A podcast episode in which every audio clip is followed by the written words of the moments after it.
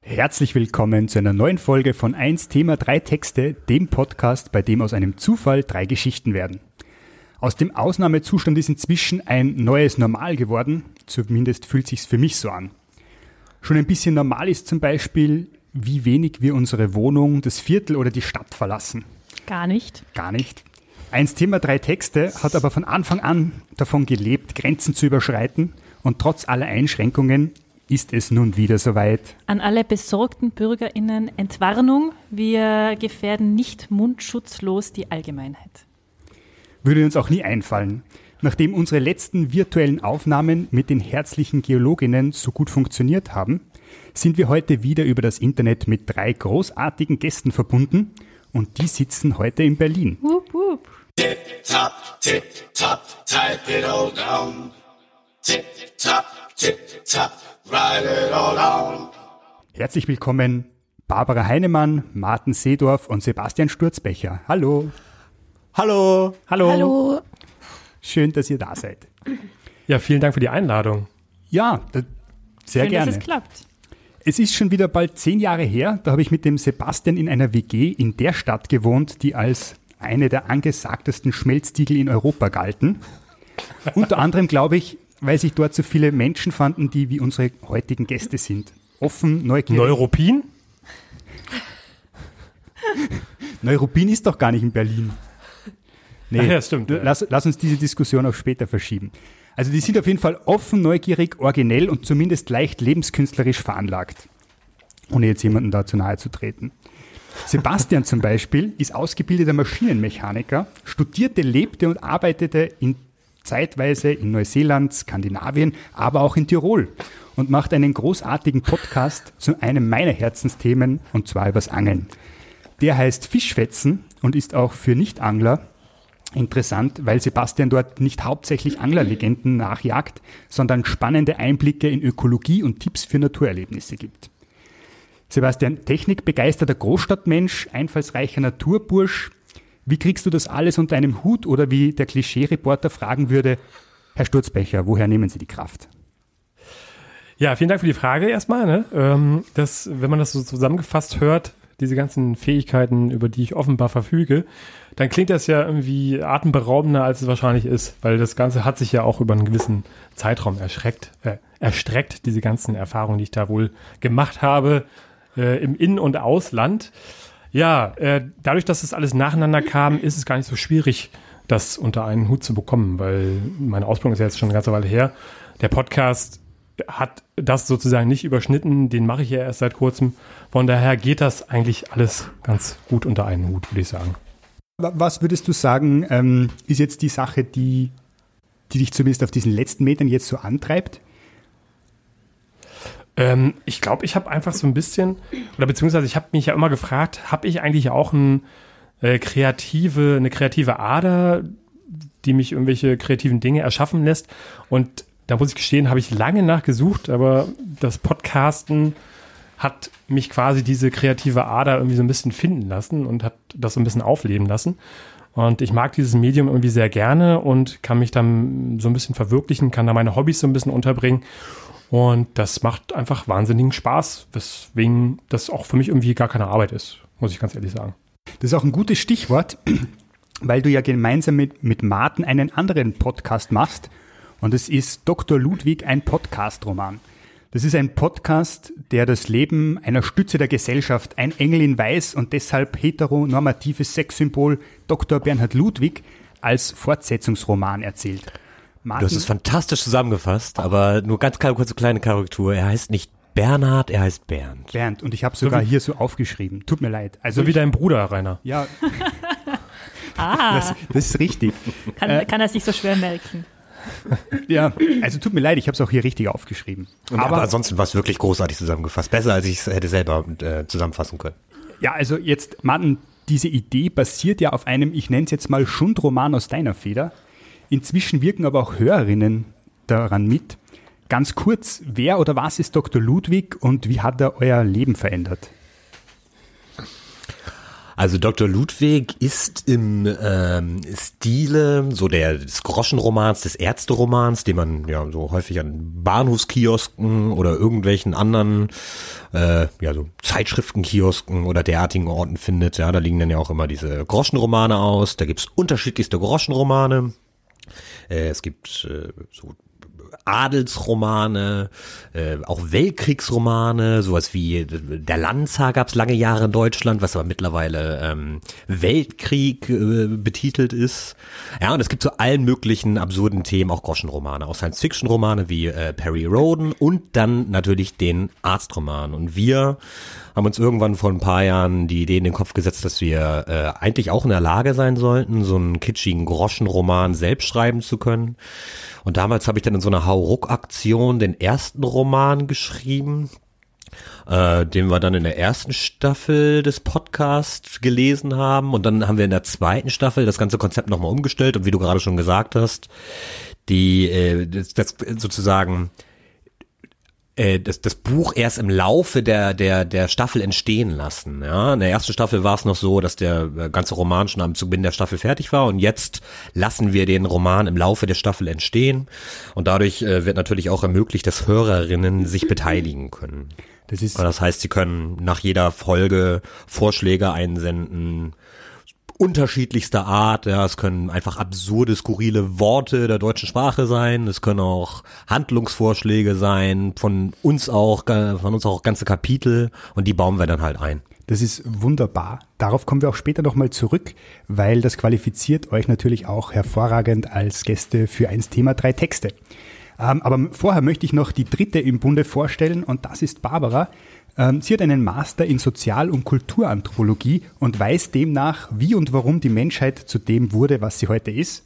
Das ist eine Perspektive, die ich mir seit langem für unseren Podcast wünsche. Du bist nicht nur Geisteswissenschaftlerin, sondern auch Teil der Band Antenne. Und zwar mit Ä in der Mitte, zu der auch Martin gehört. Das heißt, das ist so ein bisschen eure Verbindung. Jetzt habe ich da ein kurzes Zitat. Antenne fordert eine allgemeine Reduktion auf maximal 8 Bit. 256 Zustände sind genug und pöbeln mit Niveau über so einige Dissonanzen im urbanen Leben. Kannst du kurz für unsere Hörerinnen erklären, was das heißt? ich bin da in diesem ganzen theoretischen Hintergrund nicht so, so firm wie Martin zum Beispiel. Ich versuche es jetzt einfach mal zu erklären. Und zwar, also haben wir diesen Chip-Tune-Sound oder auch 8-Bit-Sound und der halt einfach musikalische Elemente eben runterbricht auf weniger Elemente und dadurch entsteht so eine Musikästhetik, die so an Computerspiele Musik erinnert. Ah ja, Und 8-Bit sind, wie der Informatiker weiß, sind eben 256 Zustände. Also was wir im Prinzip fordern, ist jegliche Musik auf äh, 8-Bit, mit anderen Worten 256 Lautstärke-Zustände zu reduzieren. Es reicht nämlich. wow. Und der Rest des Lebens übrigens auch. Auch emotionale Zustände, äh, gesellschaftliche Zustände, globale klimapolitische Zustände lassen sich alle auf 256 Zustände reduzieren. Kein Problem. oh, wu- wunderbar. Ähm, Aber Barbara, erzähl mal, was machst du in der Band? Rummeckern. du bist also das revolutionäre Element. Ich, ich bin das äh, emotionale Emo Element der Band, würde ich mal behaupten. Nee, Quatsch. Also ich äh, spiele so einen kleinen Synthesizer.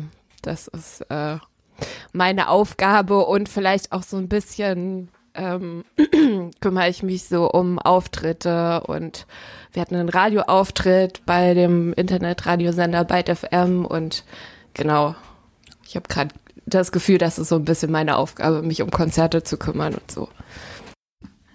Ja, wie ihr hört, haben sich hier wieder drei hochspannende Menschen von uns verpflichten lassen. Und das Thema diesmal war, naja, hm, herausfordernd. Hören wir mal rein. Ja. Oh Gott, der Sinai-Aufstand. Äh, Mein Gott. Endlich mal was Leichtes. Mittellustig. war ein bewaffneter Konflikt auf der Sinai-Halbinsel in Ägypten, der Anfang 2011 als Begleiterscheinung der Revolution in Ägypten 2011 begann. Na, servus. Ja, die Handlungen dieser Islamisten, die überwiegend aus radikalen Beduinen der Region bestanden, zogen eine seit Mitte 2011 unter Operation Adler bekannte harte Reaktion der ägyptischen Regierung nach sich. Ich bin ja schon gespannt, was ihr daraus gemacht habt. Und zwar so gespannt, dass ich gleich die oder den ersten bitten möchte zu starten. Möchte es jemand hinter sich bringen oder wer will Ich will es beginnen? hinter mich bringen. Bitte, Barbara, starte. Text 1. Mein Text hat keinen Titel, sage ich direkt mal. okay. Ähm, leichter Blouson mit Tapes und Artwork für 100 1996 in der Farbe Neonlein und weißen Steppnähten. Versehen mit einer kruden Kombination aus Zahlen und Worten wie The World's Toughest Row, Nonstop Voyage, Blue Wave, Atlantic Crossing, Ocean, C25 und natürlich dem überdimensionalen Markenemblem. Camp David ist spätestens seitdem Dieter Bohlen 2010 ein Hemd der Marke in der Sendung Das Supertalent trug und ihr berufsjugendlicher Markenbotschafter wurde, vom deutschen Modehimmel nicht mehr wegzudenken. Er inspirierte, um das Magazin Weiß zu zitieren, Zehntausende Reihenhausbesitzende Krombacher, trinkende, Sportschau guckende Familienväter mit Igelfrisuren von Sylt bis Passau, Pullover mit riesigen, schnörkeligen Aufdrucken zu kaufen. Die Weiß fachsimpelte in ihrer gewohnt klassistischen Art, dass insbesondere Männer Ü40 aus proletarischen und subproletarischen Haushalten durch das Tragen von Kleidungsstücken der Marke Camp David dem Bedürfnis nachkommen, ihren Körper mit Nippes zu dekorieren. Dabei verleihe die auf den Textilien abgedruckte Menage romantischer Symbole dessen Träger das Gefühl der Erfüllung ungelebter Träume. Ein Großteil der Leserschaft des sozialvoyeuristischen Magazins Weiß, so ist zu vermuten, besteht aus jungen urbanen Menschen. Deren textile Identitätsschmieden werden mit einem wohl ausgesuchten Potpourri an Vintage, Arbeiterkleidung, Gangsterrap, 90s Party People und einem Signature Piece einer angesagten Marke befeuert. Unter Verwendung des entsprechenden kulturellen Kapitals werden die stilistischen Fragmente so synthetisiert, dass der dabei hervortretenden Figur ein Antlitz subtiler Überlegenheit zuteil wird. Ihre Virulenz produziert mannigfaltige Abziehbildchen, deren gemeinsamer Nenner in dem feinen Unterschied zur Mainstream-Gesellschaft besteht. Und ganz offensichtlich auch zu den Camp David tragenden Ü40ern. Dabei sind die Kleidungsstücke der Marke Camp David wahre Meisterwerke der postmodernen Rekombination von Bedeutungsträgern. So besteht das Unternehmen darauf, dass jeder ihrer wilden symbolischen Kreationen einen Sinn beinhaltet, die dessen Träger in eine abenteuerlich romantische Fantasterei versetzen soll. Dieses postmoderne Mysterium spiegelt sich auch in der Firmengeschichte und Namensgebung wider. Camp David ist eine Tochterfirma der Clinton Großhandels GmbH mit Sitz im brandenburgischen Hoppegarten. Diese wurde zur Amtszeit des US-Präsidenten Bill Clintons gegründet und Camp David nach seiner Erholungsanlage in Maryland benannt. Dort wurde am 17. September 1978 das Camp David-Abkommen zwischen Israel und Ägypten unterzeichnet. Es beinhaltete unter anderem die Rückgabe der Sinai-Halbinsel an Ägypten sowie die Minimierung der ägyptischen militärischen Präsenz und gilt als Eckpfeiler der Friedensverhandlungen beider Staaten. Die Inhaber der Clinton GmbH, Thomas, Hans-Peter und Jürgen Finkbeiner, gründeten weitere Tochterfirmen wie Sox, be benannt nach Clintons Hauskatze Sox, sowie Chelsea nach der Tochter des damaligen US-Präsidenten. Aber das ist eine andere Geschichte. Crazy. Wow. Um, um mal einen kleinen, einen kleinen äh, Nachrichtensprecher und DJ zu zitieren, da haben wir ja mal wieder wirklich was gelernt. Das ist ja schön. Welcher, welcher DJ war das? Äh, wie ist der Markus Kafka? Ah, stimmt, ja. Das ist schon wieder so lange her. Ja, krass, die Connection da zwischen Sinai und Camp David ist ja, wie hast du die denn hergestellt? Ja, es stand in dem Artikel. Ah, okay. Wow. Nichts, nichts Mystisches. Meinst du jetzt zwischen dem Camp David-Abkommen oder der Marke? Ja, w- ist das einfach nur ein Zufall oder ist es danach benannt? Hast du nicht Also die zugehört? Marke ist es nach dem Camp David Ab Abkommen benannt. Ja, genau. Rainer fragt gerade, ob du nicht zugehört. Aber, aber ich, mich würde es auch nochmal interessieren. Ja. Fass es nochmal kurz zusammen. Also die, die Also Verbindung die, war ja die, die. Firmengründer von äh, der Marke Camp David, die sind irgendwie so äh, Clinton-Ultras. Und äh, die haben halt ihre Hauptfirma sozusagen Clinton GmbH genannt und haben verschiedene Tochterfirmen gegründet, unter anderem eben Camp David. Und Camp David in Maryland ist so ein Erholungscenter für den ähm, äh, wie sagt man das? Kandidierenden? Nee, gegenwärtigen US-Präsidenten. Ähm, genau. Und das ist halt die Verbindung. Und in Camp David zu Zeiten, ich habe leider den damaligen amtierenden Präsidenten vergessen, wie der hieß, aber halt eben 1978 kam halt der Regierungspräsident von Israel und Ägypten in dieses Erholungscenter Maryland, weil da werden oft in krisenhaften Situationen Regierungsgespräche geführt, also die sind da hingeflogen und da wurde dann dieses Abkommen, dieses Camp David Abkommen unterzeichnet. Crazy. Ich habe auch noch mal eine ganz kurze Nachfrage meinerseits. Äh, die haben, also diese Dudes da, diese deutschen Dudes, die haben ihre Firma Clinton GmbH genannt? Genau. Okay, alles klar. Als du es vorgelesen, vorgelesen hattest, dachte ich, das war irgendwie so eine Anspielung auf so äh, Aluhutträger und so Verschwörungstheoretiker oder sowas. Aber die haben das wirklich Clinton GmbH Ja, genannt. genau. Das ist ja crazy. Das heißt, es ist alles die Wahrheit und nichts ist erfunden. Naja, es kommt halt äh, drauf an, wie verlässlich meine Quellen sind. Man Aber Wahrheit weiß, definiert. das, was im Internet steht, Naja, dass, du, dass du Quellen hast, das unterscheidet dich schon mal sicher von einigen genannten. Das ist schon mal ein guter Vorsprung. Ich glaube, unser Podcast wird vermehrt äh, Journalisten-Bashing von deiner Seite. Von meiner Seite, ja, Ja. das kann sein. Ja. Warum nur? Ja, auf jeden Fall beschreibt der Text sehr schön, wie, wie, wie absurd komplex so die Netzwerke sind, ne? Also die inhaltlichen Netzwerke, die alles in sich zusammenhalten. Sehr schön. Ja, gut. ja, und auch nie bescheiden sein. Also sich ruhig auch mal den Namen von jemand anderes geben und das dann voll ausschlachten bis zur Hauskatze. Ja.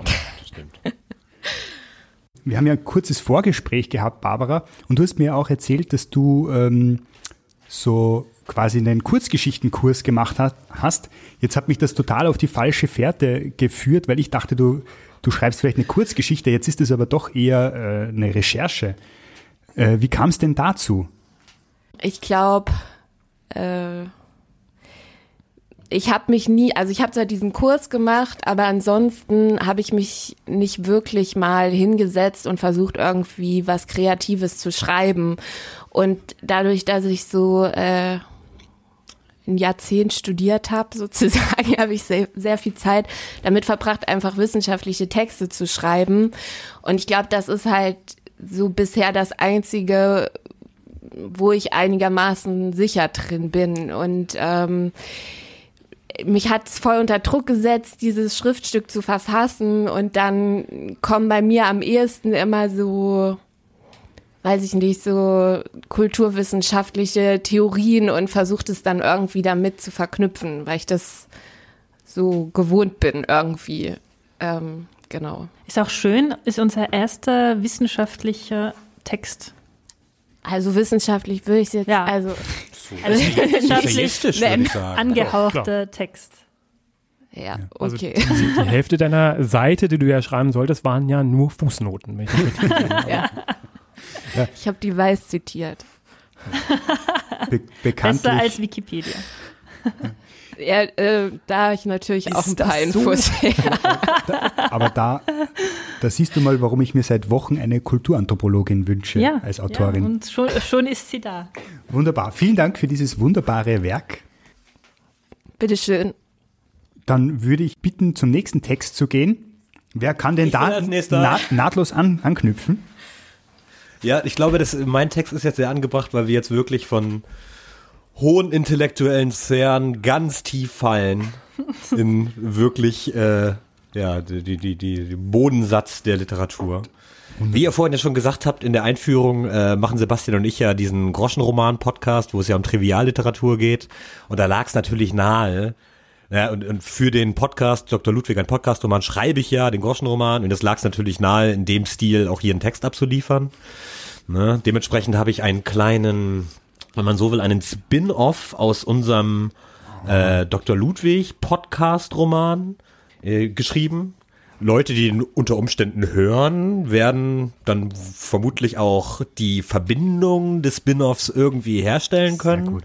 Die drei Leute. Sie ist nicht so einfach, ja. Man muss da schon in, dem, in unserem Podcast drin stecken, um sie nachvollziehen zu können, aber sie ein ist da. Test also. Definitiv. Sehr geil. Gut. Ähm, Also äh, ist deine Empfehlung sozusagen, äh, bevor die Leute das jetzt weiterhören, also diese Podcast-Episode, eins Thema, drei Texte, hier erstmal Pause zu machen. und den, unseren kompletten Podcast einmal von vorne nach hinten durchzuhören. Richtig. Und wenn ihr das äh, zwei, dreimal gemacht habt, dann seid ihr äh, drin in der Geschichte und dann könnt ihr sozusagen diese Folge jetzt weiterhören. Ja, wunderbar. So machen wir das. Ich, äh, dann würde ich jetzt vorschlagen, ich fange an. Ja, oder? mach einfach mal. Sehr gut. Zu, zu schreiben oder zu lesen? Genau, er schreibt jetzt ich live schreib im den- Podcast. Genau, ich schreibe ihn, während, während ich lese. Ich bin immer so mit dem Schreiben einen Satz weiter und äh, lese dann hinterher. Ja. Darum ist auch diese zeitliche Versetzung hier bei uns in der So Übertragung. ist das mit diesem Groschenroman. Ne? Also das ist tatsächlich, es ist möglich, sowas so zu machen. Die schreiben sich äh, praktisch so weg. Text 2. Dieter Johnson ließ seinen strengen Blick über das üppige Brunchbuffet schweifen. Als erfahrener Mann vom Fach wusste er genau, was er erwarten konnte für die stolze Summe, die er sich die Vollpension im Mövenpick-Resort Sharm el-Sheikh hatte kosten lassen. Er hatte nun vor fast 13 Jahren das Unternehmen seines Vaters Henning Johnson vererbt bekommen. Nachdem dieser einen viel zu plötzlichen Tod gestorben war, es war ein internationales Fleischimperium, das deutsche Qualitätsschlachtwaren in die ganze Welt exportierte und eine äußerst lukrative Wirtshauskette in beliebten Urlaubsorten auf der ganzen Welt betrieb. Nun, da er Ägypten, dieses geheimnisumwobene, wie sonnengeflutete Land, selbst erleben konnte, spielte Dieter Johnson mit dem Gedanken, auch hier auf der Sinai-Halbinsel eine Filiale zu eröffnen. Zufriedenheit machte sich in seinem Gemüt breit, als er die Datteln im Speckmantel entdeckte. Er hatte eine Vorliebe für exotische Speisen. Daneben glänzten Lammspieße in der ägyptischen Mittagssonne. Berge saftiger Köfte machten sich bereit, vernascht zu werden. Doch hatte das Küchenteam des Mövenpick Ressort auch die kulinarischen Gewohnheiten der vielen wohlhabenden wie anspruchsvollen Gäste aus Deutschland nicht vergessen und servierte feine Nürnberger Würstchen auf Sauerkraut und natürlich Laugenbrezel mit Schwarzwälder Schinken. Dieter Johnson spürte, wie ihm das Wasser im Mund zusammenlief und ein leises Stöhnen verließ seine feuchten Lippen, während er einen Löffel scharf angebratener Leber auf seinen Brunchteller füllte. Daneben platzierte er einige mit feiner Minze angemachte Chicken Wings, einen besonders großen, saftigen Lammspieß, natürlich ein gutes Dutzend speckumhüllte Datteln und zu guter Letzt etwas Couscous. Vivienne hätte ihn sicher wieder gemaßregelt, wenn er auch zum Brunch wieder keine Beilage gegessen hätte. Neben den fürstlichen Speisen war eine bunte Auswahl an exquisiten Cocktails aufgebaut und ohne lange zu überlegen, griff Dieter Johnson nach einem Strawberry Kiss.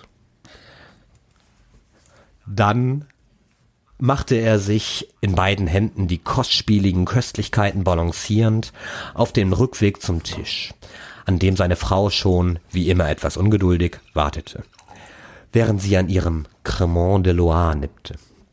Sie ließ sich den seltenen Schaumwein in jeden Urlaub nachfliegen, da sie von jedem anderen immer eine unangenehme, stechende Migräne bekam. Vivienne war eine komplizierte, kostspielige Frau, doch Dieter Johnson konnte ihr die vielen Wünsche einfach nicht abschlagen, so extravagant sie auch sein mögen. Wenn er ehrlich zu sich war, spielte Geld auch keine Rolle mehr. Sein beachtliches Vermögen war zu groß, um es während eines Menschenlebens ausgeben zu können. Ganz egal wie, wie luxuriös er sein Leben auch gestalten wollte. Nichtsdestotrotz wurde man nicht reich vom Geld ausgeben. Wer hat, der hat. Und Morgenstund hat nun einmal Gold im Mund. Das waren Dieter Johnsons Mottos. Er setzte sich zu seiner Frau, warf ihr ein hungriges Lächeln zu und biss dann in einen Hähnchenflügel. Er lehnte sich in die weichen Lederpolster des etwas engen, aber doch extrem bequemen Holzsessels, der über und über mit feinen orientalischen Mustern bedeckt war. Gleiches galt für alle Möbel hier im Mövenpick Resort Sharm el-Sheikh, als auch für die Fassaden der schneeweißen Gebäude und die Uniformen der Angestellten. Alles war absolut perfekt aufeinander abgestimmt. Zufrieden wendete Dieter Johnson seinen Blick auf die Nama Bay, die sich mit ihrem herrlich glitzernden Saphirblau am Fuße des Ressorts öffnete. Bisher war er äußerst zufrieden mit dem Urlaub gewesen. Das Wetter war herrlich, das Essen ganz nach seinem Geschmack und das Personal las einem wie die märchenhaften Sklaven aus Tausend und einer Nacht alle Wünsche von den Augen ab. Ja, das hier wäre ein guter Ort für eins seiner Restaurants. Wären da nicht die eher unangenehmen Ereignisse der vergangenen Tage? Offenbar wollten irgendwelche vermummten Terroristen hier auf der Sinai-Halbinsel aus irgendwelchen verrückten Gründen die Regierung stürzen und schossen deswegen um sich. Vivian war sehr nervös, seitdem sie diese Nachrichten gehört hatte. Vor ein paar Tagen hatten sie sogar auf einem Einkaufsbummel an der Strandpromenade Schüsse gehört. Es stellte sich zwar später raus, dass einem Kunsthandwerker, der einen kleinen Stand an der Promenade betrieb, ein paar Bretter umgefallen waren, doch wurde er trotzdem von der örtlichen Polizei festgenommen, um die Urlauber zu schützen.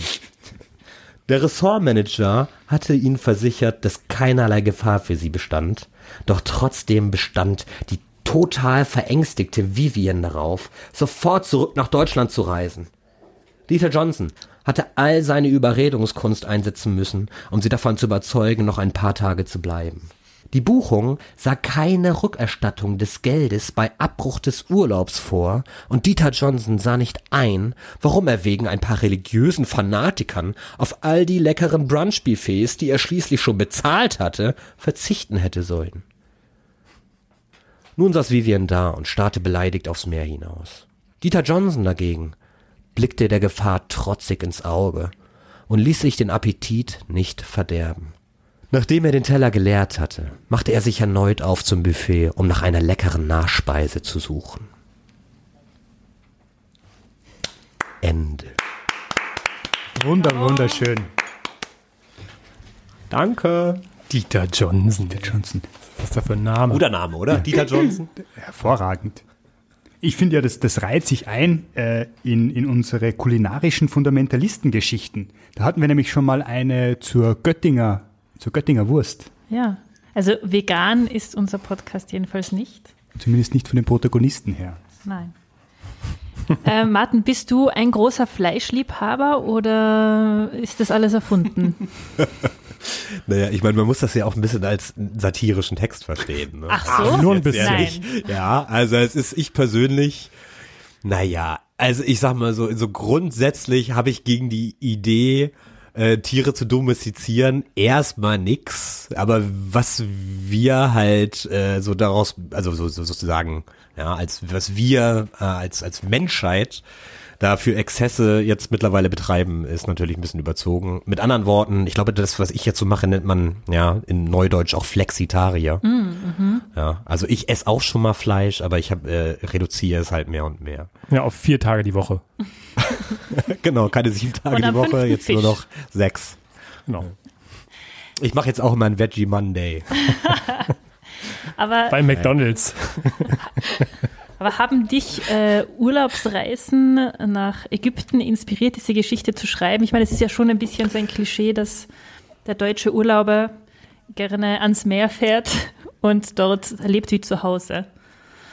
Ja, tatsächlich. Also ich, ich glaube, das Klischee, hat mich auch eher inspiriert. Ne? Und natürlich eure Themenvorgabe mit der Sinai-Halbinsel, die ja irgendwie auch nahe liegt, dass die ganze Sache in Ägypten spielen sollte. Nur, genau, also unabhängig davon, also ich persönlich war noch nie in Ägypten. Ich war schon mal vor etlichen Jahren in Marokko, ja, also habe insofern schon mal Nordafrika und so die arabische Welt ein bisschen kennengelernt. Ja, so einen ersten Eindruck davon bekommen, aber ich muss mal betonen, das, was hier in derartiger Schundliteratur, die wir die ich gerade gelesen habe oder die wir auch im Podcast machen, Sebastian und ich, das hat nichts mit unserer Wahrnehmung der Realität zu tun. Wobei ich schon sagen muss, ich glaube schon, dass es dicke deutsche Urlauber gibt, die zu viel Geld haben und äh, das in deutlich schlechter gestellten Ländern auf eine ätzende Art und Weise äh, präsentieren. Also Okay. Ich, ich habe mich, Ja. Ich habe mich ja ertappt gefühlt. weil ich ganz gut fand, diese Beschreibung, auch wenn ich selbst nie in einem All-Inclusive-Ressort war, äh, habe ich doch irgendwie gedacht, hm, so kann ich mir das gut vorstellen. Ich habe nämlich auch überhaupt keine Ahnung von diesem Konflikt. Und so kommt mir das ein bisschen bei Dieter Johnson vor, der da hinfährt, völlig selbstverständlich, dass er dort seine äh, Datteln in, in Speck eingerollt gekriegt. Aber sozusagen, was da vor sich geht, war irgendwie allen völlig egal. Und das ging mir irgendwie so, als, als wir dieses Thema gezogen haben, dachte ich mir, oh, siehst du, du hast geglaubt, du bist ein informierter Mensch, aber davon hast du wirklich noch gar nichts gehört oder nichts gewusst zumindest. Ja, das stimmt, kann ich nachvollziehen, aber man muss ja auch, also das ist jetzt ja schon sehr, wie soll ich sagen, schon ein regionaler Konflikt so, ne? Also in Ägypten praktisch. Also ich, ich ehrlich gesagt, ich bin zwar, also ich meine, ein Großteil der kleinen regionalen Konflikte, die so auf der Erde stattfinden, auf, beispielsweise auf irgendwelchen karibischen Inseln oder so, ich meine, da wissen wir jetzt auch nichts von, ne? Also, also ich, ich fand das Thema schon jetzt im Nachhinein lohnenswert, irgendwie dazu was zu schreiben. Also gerade die Herausforderung ganz interessant, aber es fiel mir schon echt schwer, weil ich auch noch niemals von diese, von dieser politischen Situation da gehört habe, geschweige denn dann in irgendeiner Form eine Einstellung zu hätte. Ja. Ich würde auch ganz gerne noch mal ganz kurz einhaken, weil anscheinend äh, muss ich mich jetzt wohl mal outen und äh, sagen, dass ich einer derjenigen bin, die schon mal so einen All-Inclusive-Urlaub gemacht haben. auch sogar in Ägypten. Leider nicht in Sharm el-Sheikh, sondern in Urgada. Aber wahrscheinlich, wenn man vor Ort ist, nimmt sich das nicht so wirklich viel. Man ist halt in so einem Resort. Ne? Und ich muss dazu sagen, ich war in einem Alter, äh, ich war ungefähr an, Anfang 20, wo ich zugegebenerweise jetzt noch nicht so unbedingt über solche Urlaube nachgedacht habe. Ne, was ich jetzt vielleicht heutzutage eher tun würde. Aber da war es halt geil, dass man einfach irgendwie so einen Preis bezahlt hat. Man ist da hingeflogen, man war da irgendwie zehn Tage, konnte irgendwie dreimal am Tag da das Buffet lernen, hat sich dann äh, mit diversen Cocktails die äh, Birne und als äh, die Birne und aber auch den Bauch vollgeballert und äh, hat so ein bisschen das schöne Leben am Pool genossen. Also mit anderen Worten, meine Klischees, die ich hier jetzt verwurstet habe, die stimmen. Ja, klar. Geil. Natürlich. Es gibt ja weniger informierte und weniger, sagen wir mal jetzt einfach mal, nennen wir mal das, das Hund beim, den, nennen wir mal den Hund beim Namen, äh, intelligentere Leute, die einfach sich über solche Sachen keine Gedanken machen und dann denken, wie 300 Euro für 10 Tage All-Inclusive ist geil, der, äh, der Flug ist inklusive, das mache ich einfach mal. Geil. Guck mal, ich bin da ein bisschen wie Karl May. Ich habe sowas nie gemacht, sowas nie gesehen, aber meine Beschreibungen sind total authentisch. Genau, ja, richtig. Ja, und du wirst es auch in nächster Zeit nicht machen können. Ja, schade. Ja. Jetzt kommt ich habe das. Geld aber schon zurückbekommen. Jetzt Urlaub in Österreich, oder? Was steht an? Ja, kann man ja auch nicht hinfahren. Naja, wir, die Tiroler diskutieren natürlich schon drüber, ob wir die Deutschen reinlassen sollen. Ja, das ist tatsächlich, äh, für uns kann das relevant werden. Also wir planen äh, einen Sommerurlaub an der Donau, also den Donauradweg. Ah. Ja, und bisher haben wir nicht überlegt, äh, durch Wien und durch Österreich zu fahren. Also sag Bescheid, wenn die Grenze wieder aufgemacht Ja, wird. es, wir werden Bescheid sagen. Als Tirolerin interessiert mich ja besonders, wie, wie seht ihr jetzt Tirol so als, ähm, würdet ihr nach Ischgl fahren? Das ist doch ein Sündenfuhl. Ja. Abgesehen also, ja. Also die Antwort ist dementsprechend ja. Schön. Also generell, also tatsächlich so als, als äh, ich- äh, was Sebastian und ich auch gemein haben, ist tatsächlich so eine Liebe zur, zum Natururlaub, würde ich mal sagen. Da also, seid ihr in Ischgl Ja, richtig. wir fahren nochmal. ja, so ein, äh, und, äh, also insofern äh, würde ich ohne Zweifel also jederzeit nach Tirol fahren. Ob ich mir jetzt ausgerechnet das jetzt machen würde, ist mal eine andere Frage. Also ich glaube, ich würde das schon noch alles sich ein bisschen entspannen lassen, wofür ich nach Tirol fahre. So. Ja. Aber ich würde schon gerne mal sehen. Also ich bin tatsächlich letztens, das ist gar nicht so lange her, da war ich noch in Italien mit dem Zug natürlich. Äh, und da sind wir auch durch die Tirol durchgefahren. Und ich war verzaubert, wie schön. Ja, es ist auch, es Das- ist auch das schön, kann aus ich ganz unvoreingenommen äh, mitteilen. Völlig zu Recht. Da wird wieder kassiert vom Tourismusverband. Ja. Nee, aber lasst uns wissen, wenn ihr es wirklich bis Wien schafft. äh, Wir können es dann nochmal absprechen. Äh, Seid natürlich jederzeit herzlich willkommen, sage ich jetzt mal. Ja. Aus unserer danke für die Einladung. nicht gesetzlichen Position aus. Also herzlichen Dank. Ich sehe schon, wir haben so ein bisschen heute einen Hang zur Gesellschaftskritik. Das sehe ich schon wieder, das gefällt mir immer sehr, sehr gut. Sebastian, möchtest du den Reigen äh, mal schließen mit deinem Text? Unfassbar gerne, Rainer. Danke für die Überleitung. Äh, ich freue mich, dass ich jetzt auch mal meinen Text vorlesen darf. Ich muss dazu sagen, was Barbara ja auch schon gesagt hat, ich habe mich so ein bisschen schwer getan, muss ich ganz ehrlich sagen, äh, mit der Findung, beziehungsweise die Themenfindung, um da irgendwie so ein passendes Thema zu finden.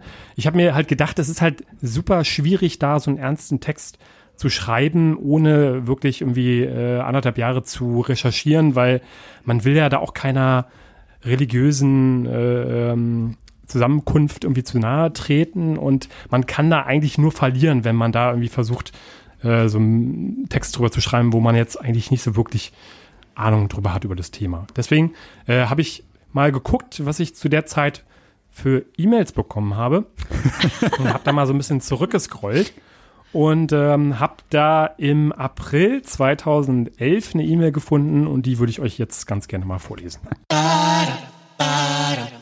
Textteil. Sehr geehrter Herr Sturzbecher, mein Name ist Dr. Dr. Anwar Said und ich kontaktiere Sie im Namen meines Cousins dritten Grades mütterlicherseits, dem ägyptischen Raumfahrer Nasif Abdallah. Nasifs Traum war seit Kindesbein der erste ägyptische Astronaut zu werden und somit ruhmreich in die Raumfahrtgeschichte einzugehen. Seine Familie war zunächst skeptisch, glücklicherweise erkannten sie irgendwann doch sein Talent und unterstützten ihn darin, seinem Traum nachzugehen. Nasifs Familie ist eine der wohlhabendsten Familien Ägyptens, wodurch es ihm möglich war, in der Wüste Sur eine kleine private Forschungseinrichtung mit 17 treuen Mitarbeitern einzurichten. Er konnte dank seiner finanziellen Mittel sogar der NASA ein paar namhafte Weltraumingenieure und Spaceforscher abwerben, die für ihn ein Raumschiff entwickeln und dieses bauen sollten. Nach mehrjähriger Entwicklungszeit begann im Januar 2008 dann die Bauphase des Raumschiffs, welche circa drei Jahre in Anspruch nahm. Im Rahmen einer feierlichen Zeremonie, bei der auch diverse prominente Astronauten, ja sogar Kosmonauten anwesend waren, wurde das Raumschiff am 1. Februar 2011 feierlich auf den Namen Sebastian Sturzbecher getauft. ja, Sie lesen richtig. Die Rakete, mit der Nasif nur wenige Tage später in den Orbit geschossen wurde, erhielt ihren einzigartigen Namen. Auch Nasif war begeistert und konnte sein Glück kaum fassen, ob des kraftvollen Namens, den seine Rakete fortan tragen sollte. Gott, oh Gott, oh Gott. Noch völlig beseelt stieg er dann einige Tage später in sein Raumschiff, die Spitze gen Himmel gerichtet, dazu bestimmt, der erste ägyptische Raumfahrer zu werden. Alles war bereit. Nichts schien, auch dank der Kraft ihres göttlichen Namens, schiefgehen zu können. Der Start war zum Greifen nahe. Drei, zwei, eins, Peng! Die Rakete hieb ab und schoss unaufhaltsam Richtung Unsterblichkeit. Es schien alles nach Plan zu verlaufen. Doch dann geschah es. Kurz nach dem Start in circa 20.000 Metern Höhe, durch einen Kurzschluss im Raketengetriebe verursacht, konnten sich mehrere Bauteile des Hyperantriebs lösen und rasten ungebremst auf die Erde zu. Durch die ständig auftretenden Passatwinde in dieser Region wurden einige Fragmente teilweise kilometerweit getragen und schlugen mit mächtig Karacho auf dem Erdboden ein. Eine gewaltige Detonation, gefolgt von einem riesigen Feuerball, ließen dabei erahnen, dass beim Aufprall nicht nur Sand und Geröll getroffen wurde. Wie durch ein Wunder wurde kein einziger Mensch beim Einschlag verletzt. Doch konnte die arabische Gaspipeline, die Jordanien, Syrien, den Libanon sowie Teile Israels mit Gas versorgt, diesen gewaltigen Kräften nicht standhalten und wurde zerstört. Geistesgegenwärtig erkannten Nasifs treueste Mitarbeiter die brenzliche Situation und fuhren sofort zur Unfallstelle und konnten rechtzeitig vor dem Eintreffen der örtlichen Polizei die restlichen Trümmerteile, welche nicht von der Explosion zerstört wurden, beiseite schaffen. Sie können von Glück sagen, dass dies rechtzeitig geschah, denn was glauben Sie, hätten die Behörden wohl dazu gesagt, wenn sie Reste von einer Rakete gefunden hätten, auf denen Ihr Name steht? Kurz nachdem Nasifs Mitarbeiter den Tatort verlassen hatten, trafen die örtlichen Rettungskräfte ein, doch konnten diese sich keinen Reim aus dem Unglück machen, denn es gab ja weder Zeugen noch Beweismittel, die ihnen zur Aufklärung hätten verhelfen können. Nasifs Familie beauftragte den Mittelsmann El Mediador mit der Aufgabe, die Katastrophe zu vertuschen. El Mediador fälschte ein Bekennerschreiben, hackte sich in die Internetseite einer radikal-islamistischen Gruppierung und veröffentlichte dort das Schreiben in deren Namen. Der Plan war perfekt denn die politische Situation war zu dieser Zeit recht angespannt und in vielen Ägyptern stieß es sauer auf, dass ägyptisches Gas nach Israel geliefert wurde, sodass das Bekennerschreiben der vermeintlichen radikalen Islamisten von behördlicher Seite als echt eingestuft wurde. Auch die islamistische Gruppierung selbst wehrte sich nicht gegen die Anschuldigung, denn es passte ihnen ja durchaus in den Kram, dass alle dachten, sie seien verantwortlich für die Tat, was dazu führte, dass die Gruppierung in den nachfolgenden Tagen und Wochen großen Zuwachs bekam und Nachahmer zu ähnlichen Taten anregte. Die Geschichte scheint also geschrieben. Denken Sie nicht auch? Oder soll die Welt erfahren, dass doch nur eine Rakete mit dem Namen Sebastian Sturzbecher, Ihrem Namen, für den Beginn des Sinai-Aufstandes verantwortlich war und alle Geschichtsbücher umgeschrieben werden müssten? Wenn Sie das nicht wollen, dann überweisen Sie bitte 10.000 Euro mit dem Betreff Sinai auf das Konto der Sparkasse Kairo mit, dem, mit der Kontonummer 12437368. Mit freundlichen Grüßen Dr. Dr. Anwar Said.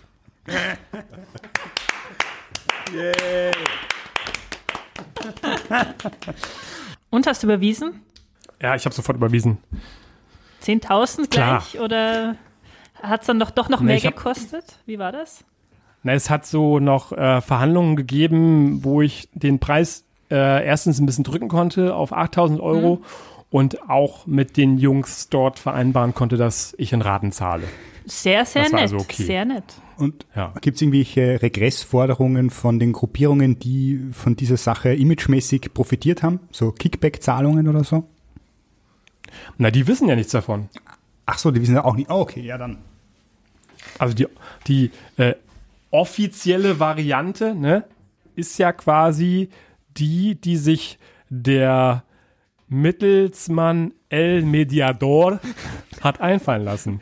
Das, äh, meine erste Frage wäre auch mal, El Mediador, ist das nicht eher Spanisch? Das heißt einfach nur der Mittelsmann auf Spanisch. Ja, auf Spanisch. Ja. Das ist ja, wir sprechen ja von dem äh, arabischen Raum. Ja, Aber egal. Spanier, Aber es war ja kein arabischer Mittelsmann, Das war einfach ein sondern Mittelsmann. Das war, genau. Oh, alles klar, okay. Ja, schön. Finde ich gut. Mittelsmann Und, immer äh, unauffälliger aus dem Ausland. man muss auch dazu sagen, dass er auch nur beauftragt wurde, ob seines schönen äh, spanischen Namens. Ja, ja. Und ich glaube, Rainer meinte aber auch gerade, du könntest jetzt ja auch so eine Spam-Drohmail an sozusagen die islamistischen ähm, äh, Ah. Vereine da, die, ne, die, die Vereine schicken, so. um, um denen halt zu sagen, ja, entweder ihr überweist jetzt mal die Kohle zurück oder ihr überweist mir jetzt auch so viel Geld oder Ja. sogar noch mehr. Ja, dann machst du da das Gewinn mit. Ja, oder ich veröffentliche die Geschichte und dann wissen die Leute, dass ihr das gar nicht wart. Ja, das ist auch eine sehr gute Idee. Ist mir aber ehrlich gesagt äh, ein bisschen zu viel Meter. Da habe ich keinen Bock, das alles irgendwie konkret zu durchdenken. dann, dann beauftrag du doch El Mediador dazu. Ja, stimmt. Ja. ja, das Problem ist, der hat halt zu tun. Ne? Der hat halt jetzt in der Corona-Krise hat halt echt viel zu tun, um da auch entsprechend ähm, die Leute zu verunsichern. Mit Viel mediieren, ne? Ja. Mediatieren, wie man das? sehr, sehr viel Arbeit leisten momentan. Naja. Ja, sehr, sehr schön. Jetzt ist die Frage, wenn, wenn wir das veröffentlichen hier, kriegen wir dann äh, irgendwie hier Plagiatsforderungen von, wie hieß, wie hieß der Raketenforscher? Weil du sozusagen sein E-Mail einfach vorliest hier? Ähm, ja, Eigentlich vertrauliche Geschäfts-E-Mails sind es, oder? Ja. ja vielleicht piepen wir die Namen stimmt. aus. Ja. Das können wir uns noch überlegen. da habe ich noch ehrlich, habe ich noch gar nicht drüber nachgedacht. Ja. Und da hast, du hast absolut recht, oder ihr habt absolut recht. äh, über Nasif Abdallah und dessen Schicksal habe ich ja noch gar nicht äh, drüber nachgedacht. Ich habe auch noch mal eine ganz banale Frage. Wie bist du auf die Namen gekommen? Hast du, hast du gegoogelt typische arabische Namen oder sowas? Oder hast du, Nein, nein? ich habe das typisch weggelassen. Ich habe einfach nur, ich habe wirklich ägyptische Männervornamen gegoogelt. Das war, glaube ich, das erste. Und ägyptische Nachnamen. und habe mir da irgendwas zusammengesetzt. Äh, eine Frage noch. Ihr habt ja alle drei ein bisschen den Konflikt ausgespart. Habt ihr drüber nachgedacht? Was? habt ihr drüber nachgedacht, was drüber zu schreiben? Oder habt ihr gleich von Anfang an gesagt, nein? Also Sebastian, du hast schon gesagt, du wolltest das Thema nicht anfassen. Wie geht's den anderen zwei damit? Äh, ist bei mir genauso gewesen. Also ich war heilfroh, dass mir direkt äh, die Assoziation mit der Marke Camp David gekommen ist. Ja, wie wir schon fr- früher festgestellt haben, es ist halt ein sehr, also äh, auch ein Konflikt, der mir halt super fremd ist. Ne? Also mal abgesehen davon, dass ich irgendwie Konflikte zwischen Israel und der arabischen Welt als Deutscher generell jetzt nicht so sehr mit klarer Haltung bewerten möchte, weil man da ja selber in irgendwelche relativ, äh, na wie soll ich sagen, in, also in historische Verantwortung äh, verwoben ist, die die da ein Urteil, in den Israel irgendwie ver verwickelt ist, irgendwie schwierig macht. So Aber mal ganz abgesehen davon weiß ich einfach nichts darüber, ja. Also ich habe überhaupt keine Ahnung. Ich, das war das erste Mal, dass ich diesen Wikipedia-Artikel gelesen habe, dass ich davon überhaupt gehört habe, ja. Also da, da, da fällt einem ja, es ist ja schwierig, sich irgendwie zu diesem Konflikt da zu positionieren. Und, und dann muss man halt irgendwie einen anderen Zugang finden. Ja. Ich habe so eine ganz kurze Frage an euch auch nochmal. Ja, bitte. Ähm, habt ihr denn, ich habe es ja gerade schon anklingen lassen, aber wusstet ihr denn viel über diesen äh, Sinai-Aufstand, bevor ihr beim letzten Mal das Thema gezogen hattet? Ich kannte einen Text über die Situation auf der Sinai-Halbinsel und wusste, dass da eine unübersichtliche Situation herrscht äh, und auch wohl, dass die Tuareg äh, da sagen wir, Machtkämpfe haben oder betreiben und dass das auch so ein Schmugglerland ist. Und diese Reportage, die ich von da kannte, die setzt wohl in diesem Chaos, das dieser Konflikt ausgelöst hat, äh, an und erklärt dann so diese Kämpfe und Aktivitäten dieser Schmuggler, weil dort natürlich auch viele Geflüchtete durch müssen, wenn die Richtung Europa wollen und die dann dort auch zu einer Art Ware geworden sind. Und von dieser Reportage kannte ich das, aber ich wusste jetzt nichts zu den, zu den Hintergründen. Ja, spannend. Äh, ich würde auch gerne mal ganz kurz auf eure Frage eingehen. Ähm, ich muss generell sagen, dass ich es persönlich wahnsinnig schwierig finde, ernste Texte zu schreiben. Ne? Ich finde, das ist nochmal eine andere Kategorie, als wenn man jetzt hier irgendwie so, ein, so eine witzige Kurzgeschichte oder weiß nicht, jetzt wie Martin jetzt in dem Fall einen Arztroman schreibt und da irgendwie einfach nur Adjektive verwendet.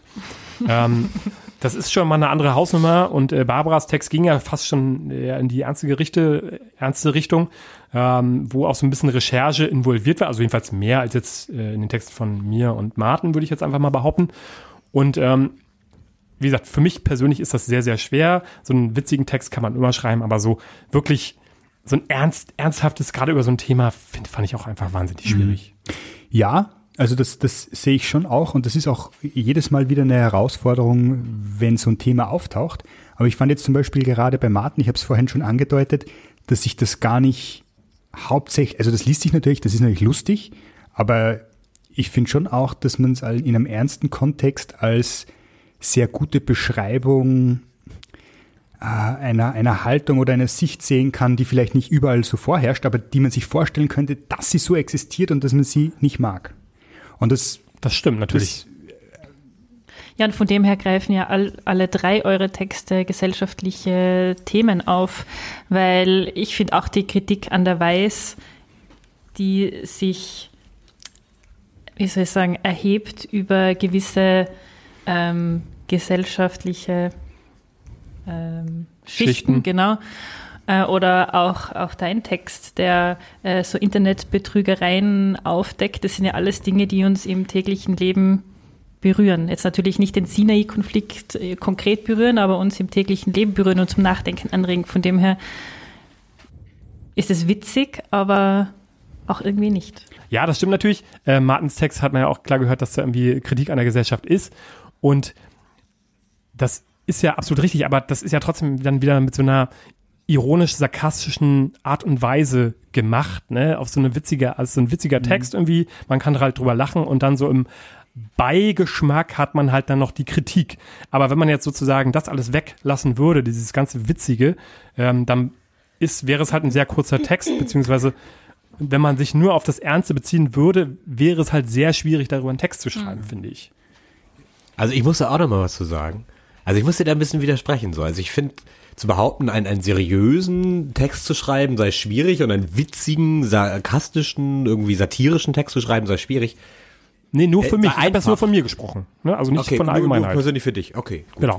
Genau. Also, also als all- allgemeine Behauptung könnte ich das, würde ich das nicht so stehen Nee, nee, lassen. nee, natürlich nicht. Also manche Also- Leute haben das ja auch gelernt, äh, wie Barbara ja von gesagt hat, dass sie halt irgendwie in, äh, in ihrer, im, im Laufe ihres Studiums sehr viele wissenschaftliche Texte äh, geschrieben hat und dementsprechend das eher drauf hat, als jetzt, weiß ich nicht, eine witzige Kurzgeschichte oder sowas. Ne? Das, Ja. eine, das lernt man Eine ja auch. Sache, die ich hier sehr wichtig finde, ist auch der Kontext, weil jeder von euch hat jetzt so eine Art Disclaimer vorangestellt und dann ist auch klar, wie das gemeint ist. Das macht einen großen Unterschied und das ist ja auch eine Idee oder wichtig hier bei 1 Thema 3 Texte, ähm, dass du den Kontext so frei wählen kannst, dass du selber bestimmen kannst, wie er eigentlich auch aufgenommen werden soll.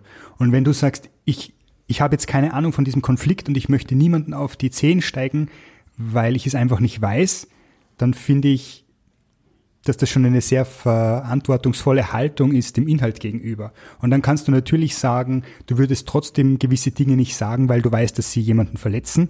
Wenn da aber jetzt was drinnen ist, was jemanden verletzt, dann ist sozusagen klar, das ist jetzt nicht meine Absicht. Ich möchte jetzt nicht provozieren und es ist jetzt nicht extra gedankenlos, äh, um mich da äh, leichter aus der Fähre zu ziehen. Die Frage ist, ob man sich selber schützt, indem dass man lustig sein möchte.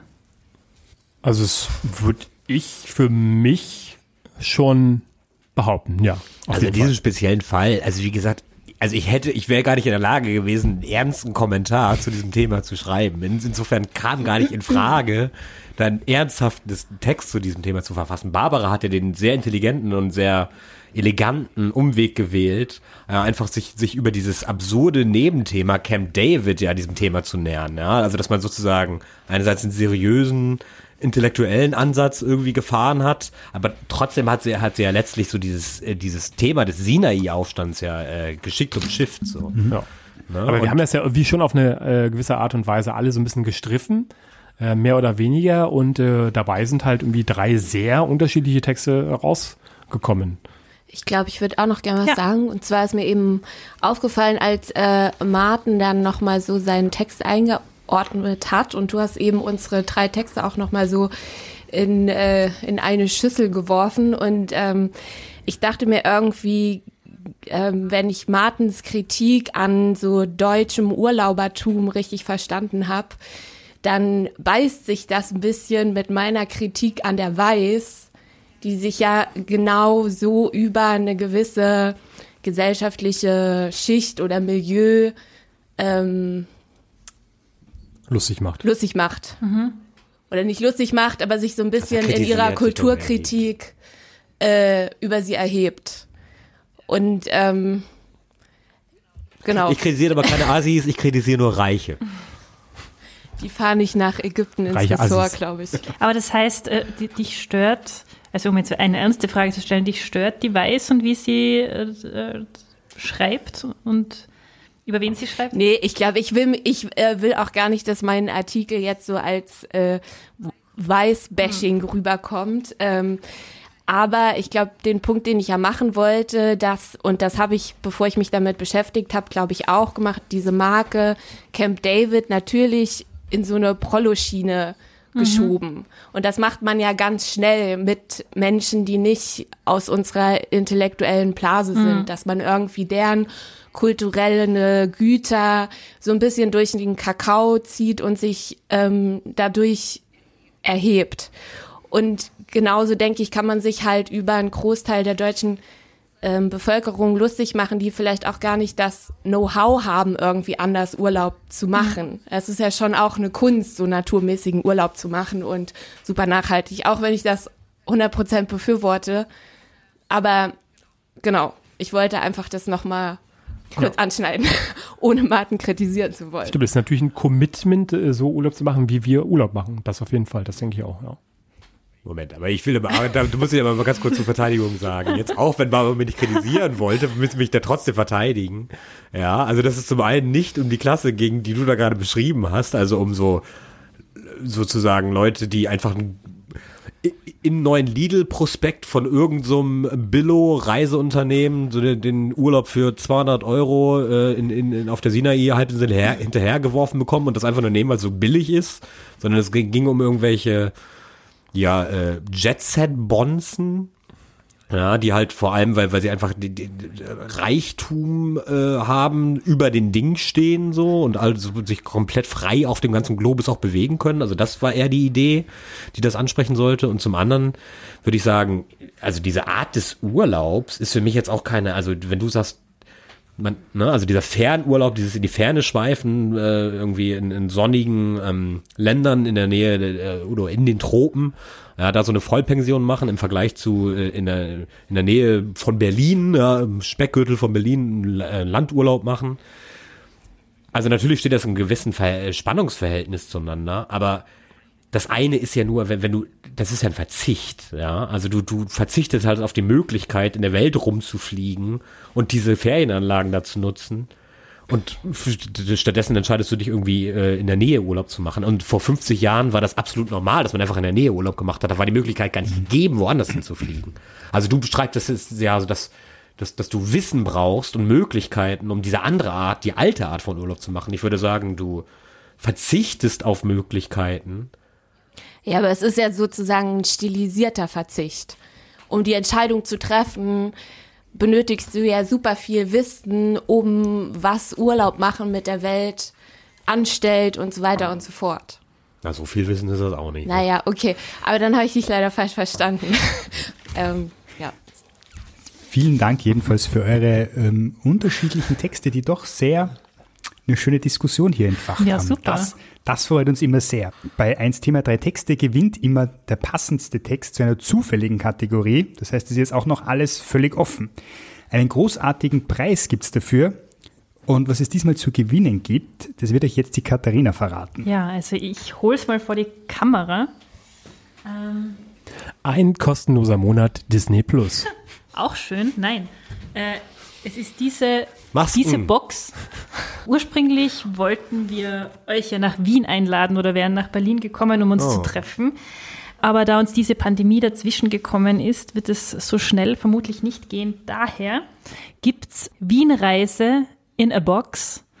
Und zwar ein Wien-Care-Paket mit allen möglichen schönen Inhalten zum Verfuttern und Anschauen, der, die wir einem von euch oder einer von euch schicken als Gewinn.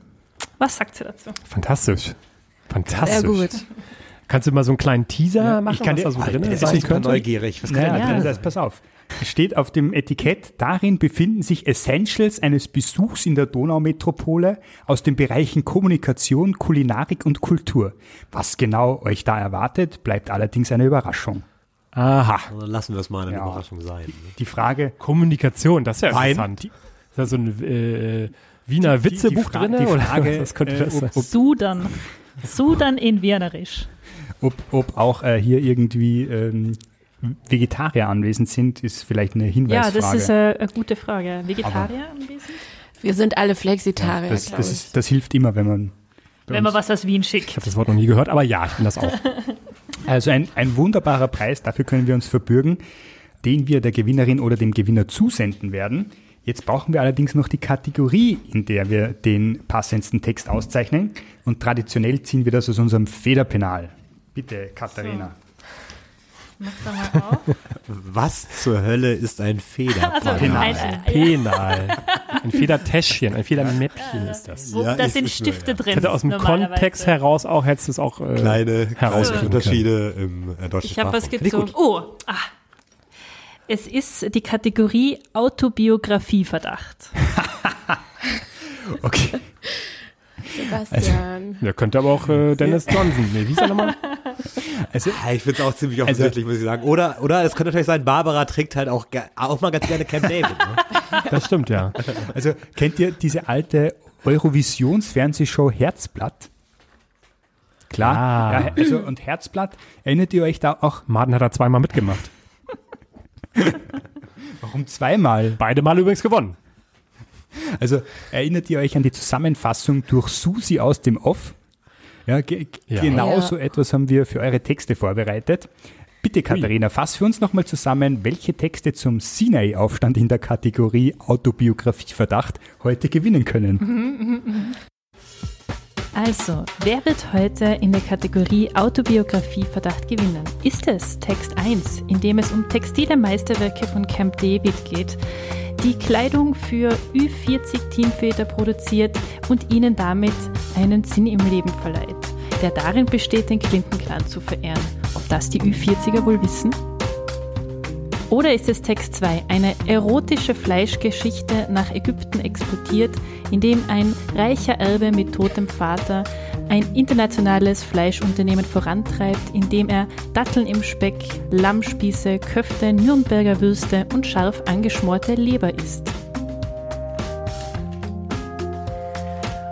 Oder ist es Text 3, Das beste Betrügermail ever, in dem eine Rakete mit dem göttlichen Namen Sebastian Sturzbecher auf der Sinai-Halbinsel zerschellt und den Beginn des Sinai-Aufstandes begründet.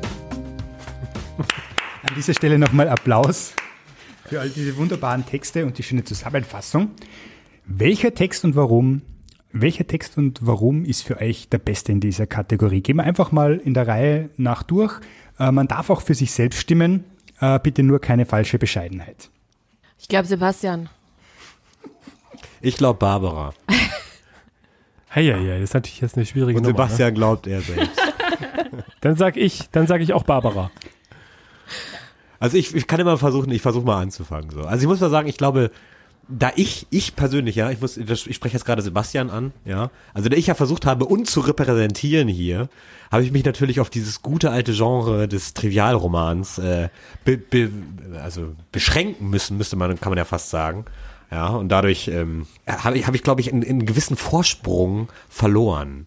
Ja. Das, das, dieses Korsett hast du dir aber selber gebaut, Ja, mein das Freund. stimmt, da hast du recht. Ja, ich habe ich es aus Eigenverantwortung gemacht, aber aus Eigenverantwortung für uns, ja, für unseren Podcast. Da habe ich keine Und Sekunde da habe ich, da habe ich das Gefühl, ich habe so, also ich, ich habe das Gefühl, einfach aufgrund eurer, also deiner kreativen Energie, ja, also diese diese Mail dazu machen und deine äh, Barbaras intellektuelle Energie, ja, fühle ich mich da schon mal irgendwie ins äh, über lange überrundet, überholt so. Ja, also so viel dazu, zu- also warum ich meinen Text jetzt irgendwie hinten anstelle. Und im direkten Vergleich, du hast vorhin gesagt, witzig sein sei einfach und so seriös sein sei schwer. Das, ich habe dir zwar widersprochen, aber ich muss sagen, ich kann den Gedanken noch ein Stück weit nachvollziehen und tatsächlich würde es mich jetzt stören, deinen Text hier gewinnen zu lassen, nur weil er irgendwie diese witzige Idee hatte. Und ich fand, und ich finde einfach dieses, dieses, dieses inhaltliche Netz, das Barbaras Text aufgemacht hat, das so auf so einer ganz subtilen Ebene, so alles auf der Ja. Welt miteinander zusammenhängt. Ja, finde ich irgendwie geil. Und ich mag solche Texte. Ja, äh, das ist schön, dass du das so sagst, aber in, äh, in Wirklichkeit hast du doch einfach persönlich was gegen mich. das ist doch der einzige Grund. Ja, aber man muss das ja auch ein bisschen elaborieren. Ja, ich wähle äh, Barbaras Text, weil äh, ja auch teilweise, ob des Grundes, den du gerade genannt hast, weil sie am ja, am meisten, auch am meisten recherchiert hat auf jeden Fall, was ja ihre Vergangenheit als zielstrebige Studentin ja auch so ein bisschen Das wiedergibt. Vergangenheit. und den ernsten, diese ernste Nuance aus diesem doch sehr bitteren, tödlichen Aufstand so ein bisschen am ehesten nochmal an die Oberfläche gebracht hat und ein bisschen präsentiert hat. Deswegen ist meine Rose heute für Barbara reserviert. Ähm, ja, meine Rose ist für äh, Sebastian reserviert. Und zwar, weil ich finde, dass seine Rahmenstory am ehesten was Autobiografisches hatte, nämlich einen Zugriff auf äh, eine persönliche E-Mail, die er bekommen hat und so ein Revue passieren lassen der Vergangenheit. Genau. Ja, stimmt, jetzt wo du es sagst. Wobei, ich möchte, ich möchte da noch mal ganz kurz in die Runde werfen. Aber da Sebastian, wenn ihr euch noch erinnert, vorhin ja erwähnt hat, er hat schon mal so einen Ägyptenurlaub gemacht. Ja. Könnte man jetzt sagen, mein Text gewinnt, aber aus dem Grund, dass Sebastian diese autobiografische Erfahrung hat. Ja. Will ich nur mal in den Raum. Das- Die Möglichkeit ist gegeben. Gibt es denn die Möglichkeit, dass wir uns einfach dieses Care-Paket Ja, teilen? genau. Das wäre ja auch eine Ja, Möglichkeit. wir einer, Ende ja einer oder eine kann sie gewinnen, das Paket gewinnen und dann damit, Die anderen versorgen. genau. Also ich muss sagen, ähm, diese, diese Zufallsschalte damit, wir prämieren nicht den besten Text, sondern den, der zufällig am besten in die Kategorie passt, ist für mich immer dieser Leitstern bei diesen Fragen, die oft sehr emotional diskutiert werden, keine Frage. In diesem Fall müsste ich alleine von den formellen Dingen her eigentlich auch für Sebastian stimmen, weil die Rahmengeschichte einfach zu stark passt. Das soll aber gar keinesfalls die Qualität der anderen Texte und auch die Anstrengung, die reingeflossen ist, äh, irgendwie abwerten. Und ich kann auch verstehen, sozusagen das, was Martin, äh, Martin, Entschuldigung, was Martin beschreibt, das hat aber damit gar nichts zu tun. Also es, es geht nicht darum, was schwerer und was leichter war. Äh, jetzt hätte zum Beispiel sicher jemand gewonnen, der einfach gesagt hat, ja, damals war das so und dann passierte das. Völlig egal, ob das eine gute Geschichte ist. Wenn sie ihm passiert ist, dann müsste er in der Kategorie Autobiografieverdacht einfach gewinnen. Völlig sch scheißegal, wie schlecht der Text ist. Das stimmt, ja. Das heißt also, wenn ich das jetzt richtig verstanden habe, stimmt ihr jetzt auch noch mit ab, oder was? Ja, wir, wir, wir sind immer das Zünglein an der Waage. Das ist wie, weißt du, ich habe heute mein Camp David Shirt nicht an, aber ich bin so wie Dieter Bohlen. Wenn ich möchte, dann überstimme ich euch alle. Kann man sagen, dass du der österreichische Dieter Kann Bohlen man, kann bist? man sagen. Ob du, ob du viele Leute findest, die dem zustimmen, steht auf einem anderen Blatt geschrieben, aber Ja, gut. Sind wir uns einig? ich glaube, wir, wir sind einig. Wir haben aber auch schon gehört, dass der Druck aus der Diskussion insofern raus ist, als sich Sebastian offensichtlich äh, zum Teilen bereitstellt. Das trifft sich auch gut, weil deine Adresse haben wir ja schon. Da können wir dir dieses Paket rüberschicken. Die wissen, wo du wohnst. Ist das Zufall? Martin, als, als kleine Kompensation können wir ja dann äh, vielleicht euch zum heurigen lotsen, wenn ihr nach Wien kommt. Das klingt doch fantastisch. Ist mir eh lieber. Und zur Wurstjause. Ja, die Wurst, ja. Die Wurstjause ist noch viel wichtiger als der heurige, wenn ich das mal hier noch nebenbei sagen darf. Wunderbar. Herzlichen Glückwunsch. Ähm, Äh, danke sehr. Also ich habe jetzt Ja. gewonnen, ja, du hast gewonnen. Juhu. Schön. Das freut mich. Ich, ich, ich, ich weiß gar nicht, ob ich jetzt äh, die nächsten Nächte überhaupt vernünftig schlafen kann, weil ich ja gar nicht weiß, was jetzt mich in diesem Paket erwartet. Das, die Vorfreude Ja. ist ja immens groß und ich und jetzt gerade, weil ja diese Corona-Krise ja auch so ein bisschen in unser aller Leben getreten ist, kommt jetzt noch diese, dieses zweite Gedankenkonstrukt dazu, dass ich halt eben nicht weiß, was in diesem Paket ist. Das lässt mich wahrscheinlich aber in den nächsten Tagen einfach nicht schlafen können. Ja. Ich muss auch noch mal kurz die Anekdote Oh Gott, oh hier Gott. einbringen. Ich muss noch mal kurz die Anekdote einbringen. Das Sebastian hat ja auf unserer Seite hier in Berlin ja den Kontakt zu euch hergestellt und ja, und ihr kennt euch ja auch besser und ja und sozusagen der Verknüpfungspunkt, wenn man so will. Und Sebastian war auch ein bisschen nervös hier im Vorfeld. Ja, klar. Ja, und der hat vor vor so, der hat mich glaube ich vor einer Woche hat er mir praktisch schon gesagt, wie dringend ich diesen Text jetzt schreiben muss und dass der Text so also möglichst bald fertig sein soll, damit wir das jetzt auch aufnehmen können. Und er hat seinen Text heute Morgen geschrieben. Ich dachte gestern Abend, Jimmy. Ich habe gestern Ab- Abend angefangen und äh, war, also wann haben wir uns getroffen? Um 16.30 Uhr war ich hier. Ich war um 16 Uhr fertig. Das ist, Aber ey, ganz ehrlich, ähm, Ich habe damals in der Schule immer Leute gehasst, die so auf den letzten Drücker ihre Hausaufgaben gemacht haben. wirklich, ich war Und immer einer von dann, diesen dann, Leuten. Dann, dann, dann immer so abgefeiert wurden. Aber man braucht, ich brauche halt zum Beispiel diesen Druck. Ohne Druck mache ich halt nichts so. Und man sagt ja auch nicht ohne Grund, nur mit Druck entstehen Diamanten. Ne? I rest my case. ja, also vielen Dank. Ich hoffe, es war für euch nicht zu, zu großer Druck. Das wäre auch schlecht gewesen. Aber damit haben wir einmal mehr die Grenzen des aktuell Möglichen gesprengt, möchte ich fast sagen. Damit es bald weitergehen kann, benötigen wir aber noch einmal eure Mithilfe. Ich hoffe, wir überstrapazieren euch da nicht. Und zwar in Form eines neuen Zufallsthemas. Könnte bitte jemand von euch auf Wikipedia den Button zufälliger Artikel drücken und uns kurz Titel und ersten Ja. Absatz vorlesen? Tip top, tip top, type it all down. Barbara hat Genau, das neue Oh. Thema. Und ich glaube, es ist einer der kürzesten Wikipedia-Einträge überhaupt. Aber ganz cool. Also IC, äh, der Artikel heißt IC 3209 ist eine Spiralgalaxie vom Hubble-Typ SBC im Sternbild Jungfrau auf der Eklipi Ekliptik. Sie ist schätzungsweise 333 Millionen Lichtjahre von der Milchstraße entfernt und hat einen Durchmesser von etwa 80.000 Lichtjahren. Unter der Katalognummer VCC 527 wird sie als Mitglied des Virgo-Galaxienhaufens gelistet, ist dafür jedoch zu weit entfernt. Im gleichen Himmelsareal befinden sich unter anderem die Galaxien NG, NGC 4313 Ah. und so weiter und so fort. Das Objekt wurde am 7. Mai 1904 von Royal Harvard Frost entdeckt. Cool. Vielen Dank für dieses spannende Thema. Da bin ich schon sehr neugierig, was dazu äh, rauskommt. Ja, wir. Ja, vielleicht lässt sich ja das äh, mit meinem Text verbinden. Ach so, du meinst die, die Fortsetzungsgeschichte, was wäre gewesen, wenn die Rakete erfolgreich gestartet wäre? Ja, Vielleicht ist ja der, der ägyptische Weltraumpilot da in die Richtung geflogen. Kann man, Weiß man ja nicht. Ja, ne? das werden wir auf jeden Fall den nächsten Autorinnen und Autoren so mitgeben als kleine Anregung. Wir bedanken uns sehr, sehr herzlich bei Barbara, Martin und Sebastian, dass ihr für uns geschrieben habt.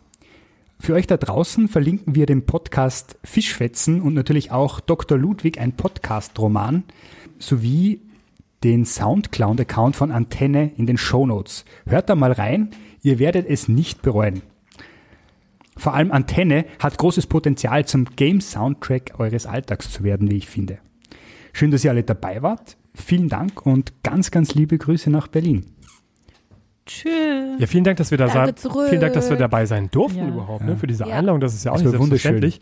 Tschüssi, danke. Die Sendung wurde produziert und gestaltet von Katharina Lehner und Rainer Brunauer. Unsere wunderbare Titelmusik stammt von Mr. Gicko. Wenn ihr mehr von ihm hören wollt, besucht ihn doch auf Soundcloud und zwar unter soundcloud.com schrägstrich Mr. Gicko, das schreibt man mr-gikko.